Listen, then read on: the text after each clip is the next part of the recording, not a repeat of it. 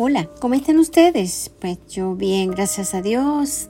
Bueno, aquí de nuevo con ustedes, para mí es un privilegio estar acá.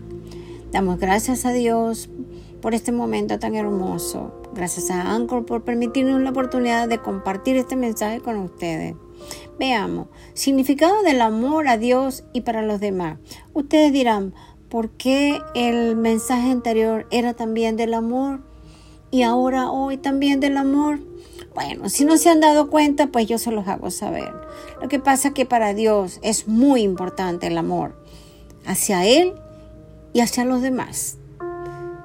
Entonces viene siendo como esa parte donde uno quiere darle a la gente lo mejor, lo mejor que el Padre quiere que nosotros tengamos dentro de nuestro corazón, que es el amor. Amor a Dios se refiere a conectar la mente, el corazón y el alma para hacer todo aquello que haga feliz a Dios y a usted. ¿Me está de acuerdo conmigo? Yo lo creo. De allí que sea el primer y más importante mandamiento para los hijos del Señor. Amar a Dios es una actitud que implica voluntad, reflexión, compromiso, es decir, proyectar el amor que Él nos da a través de nuestro espíritu y acciones diarias. La consideración y respeto hacia los demás. Usted sabía que respetar y considerar a los demás, darle su lugar, no despreciarlo, darle esa importancia que le da nuestro Padre Celestial a sus hijos. Eso es parte del amor ustedes lo sabían, pues crean lo que es así. Es aceptar que Él está en nuestro espíritu.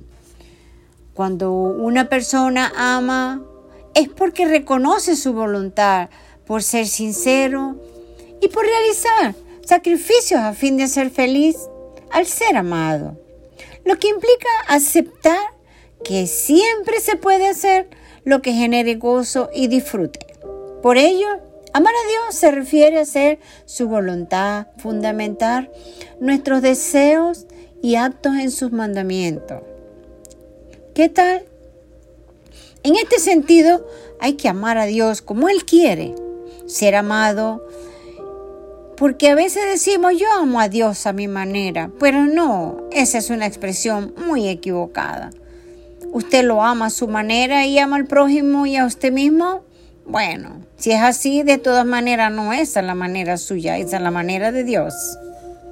Y no como nosotros queremos amarlo. Por ejemplo, en una relación de, en una relación de pareja las personas suelen ser cariñosas, atentas, respetadas, amadas, buen trato y obsequian aquello que le gusta a su pareja a fin de agradarla y hacerla sentir especial. ¿O me equivoco?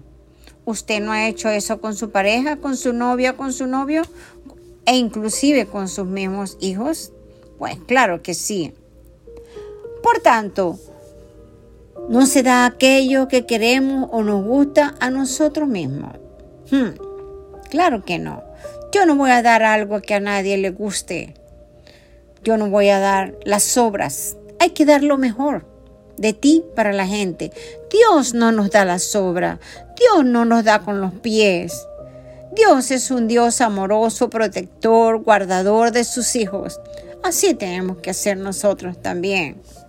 La mejor manera de demostrar el amor a Dios es alineando lo que sentimos y deseamos a través de nuestra mente, corazón y alma, ya que trabajan juntos de esta manera, fundamentar nuestra voluntad a la de Dios. ¿Qué tal? Hmm.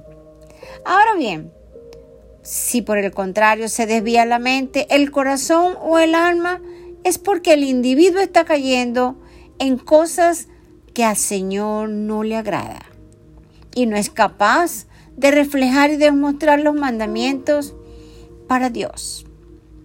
Mente, corazón y alma, es necesario que el amor de Dios se dé a través de la mente, el corazón y el alma, porque son tres partes complementarias que trabajan juntas a fin de integrar aquello que pensamos, sentimos, reflejamos al exterior.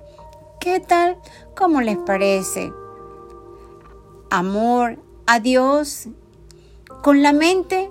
¿Por qué?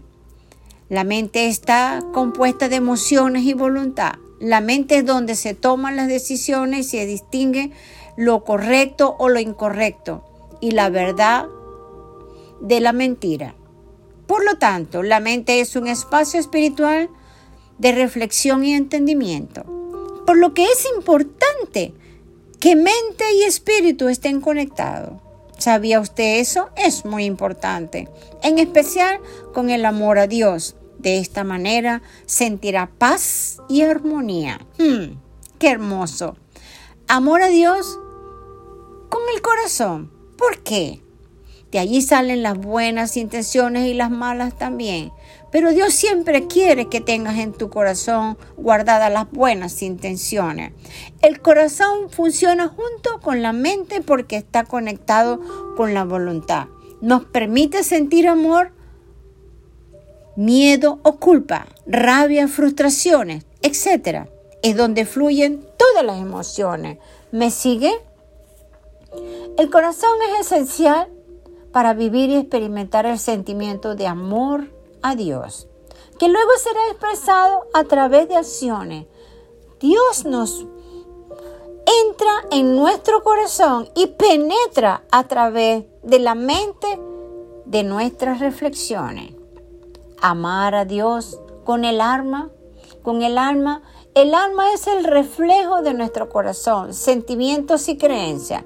A través del alma nos expresamos y exponemos nuestra personalidad. Por eso es tan importante que la mente, el corazón y el alma estén alineados o conectados. Porque el resultado final, es decir, las acciones son las que exteriorizan nuestro amor a Dios. ¿Qué tal? Al hablar en este versículo del amor, ¿a qué se refería el apóstol Juan? No al amor que Dios siente por nosotros, sino que nosotros sentimos por Él. Hmm, seguramente usted recuerda el tiempo en que empezó a crecer el amor en su corazón. Pues yo pienso que desde que nacemos ya tenemos el amor dentro de nosotros, aún estando en el vientre de nuestras madres ya sentimos el amor en nuestro corazón. Dios siempre busca formas de demostrar que nos quiere, que nos ha dado un hermoso hogar en la tierra. ¿Sabía usted que la tierra es el hogar que Dios nos ha regalado? No es la casa donde vivimos solamente. Así que por eso es que debemos cuidar lo que hay aquí en la tierra y día a día nos proporciona todo lo que necesitamos para mantenernos vivos. ¿Qué tal? Qué hermoso es Dios. Dios es demasiado precioso. ¿Qué tenemos que hacer para mantener el amor de Dios? Qué importante pregunta debemos hacernos. ¿Y dónde encontramos la respuesta? Pues la respuesta está en Dios y en usted mismo. Siempre busque dentro de usted qué hay en su corazón, qué es lo que atesora su corazón, qué tiene guardado allí. Manténgase en el amor de Dios. El uso del verbo manténgase da a entender que para no perder el amor de Jehová tenemos que actuar. En efecto, tenemos que corresponder a su amor con obras. Así pues, es esencial que cada uno de nosotros tenga ese amor plantado en nuestro corazón. Hmm.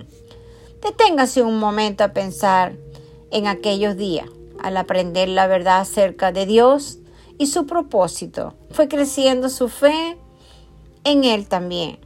¿Verdad que sí? Hmm. Había nacido, naces, creces, empiezas a ver la vida diferente empiezas a entender por qué estás aquí en la tierra. Y empiezas a escudriñarte adentro que verdaderamente en tu corazón y en el mío, bueno, imagínate, es lo que Dios quiere, que tengamos albergado el amor, el amor que Él nos da siempre. Es un amor verdadero, un amor sin nada a cambio, un amor transparente. Es un amor incondicional. Por eso, sentimientos que tenemos verdaderos por el amor. ¿Por qué decimos esto? Porque el amor va más allá de los sentimientos y las palabras. Amar a Dios es mucho más que decir yo amo a Dios, al igual que la fe. El amor verdadero se demuestra con obras, sin dudas, con acciones, con la sutileza. Cuando amamos de verdad, somos bellos, somos hermosos. No damos obras, damos lo mejor. No agradamos a la gente, agradamos a Dios. Y eso fue lo que, lo que pasó con nuestro Señor.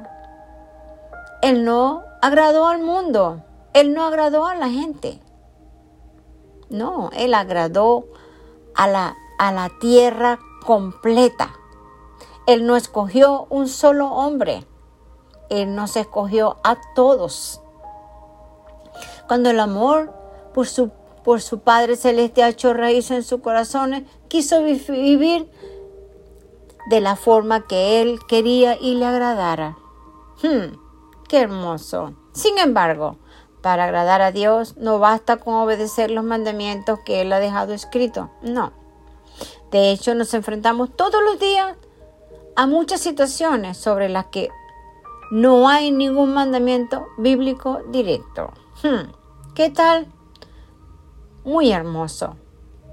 Así que usted en este día, como yo siempre le digo a las personas, ¿qué hay en su corazón? ¿Qué albergamos en nuestro corazón realmente? Hay falta de perdón, hay rabia, odio, rencor hacia la familia, hacia su mamá, hacia su pareja, sus hijos, su vecino, su compañero de trabajo, etcétera, etcétera, etcétera. Póngase a cuenta con Dios, saque esa rabia de su corazón, no lo contamine. Por eso la palabra de Dios dice que de toda cosa guardada guarda tu corazón, porque de ahí mana la vida. Cuando Él dice es un mandato, guarda tu corazón. No es tú debes de guardar tu corazón, es guarda tu corazón, cuídalo. No lo contamines, no los envenenes. Porque después de allí lo que salen son cosas horribles por nuestra boca. Por eso, ve, por eso que cada vez que decimos hacer su voluntad, porque la amamos con toda nuestra alma, con todo nuestro cuerpo, con toda nuestra mente y con todo nuestro ser. Además estamos siguiendo sus pisadas. Fuimos hechos a su imagen y semejanza. Entonces, acción. Ponga en práctica el amor sublime. Dios lo bendiga. Amén.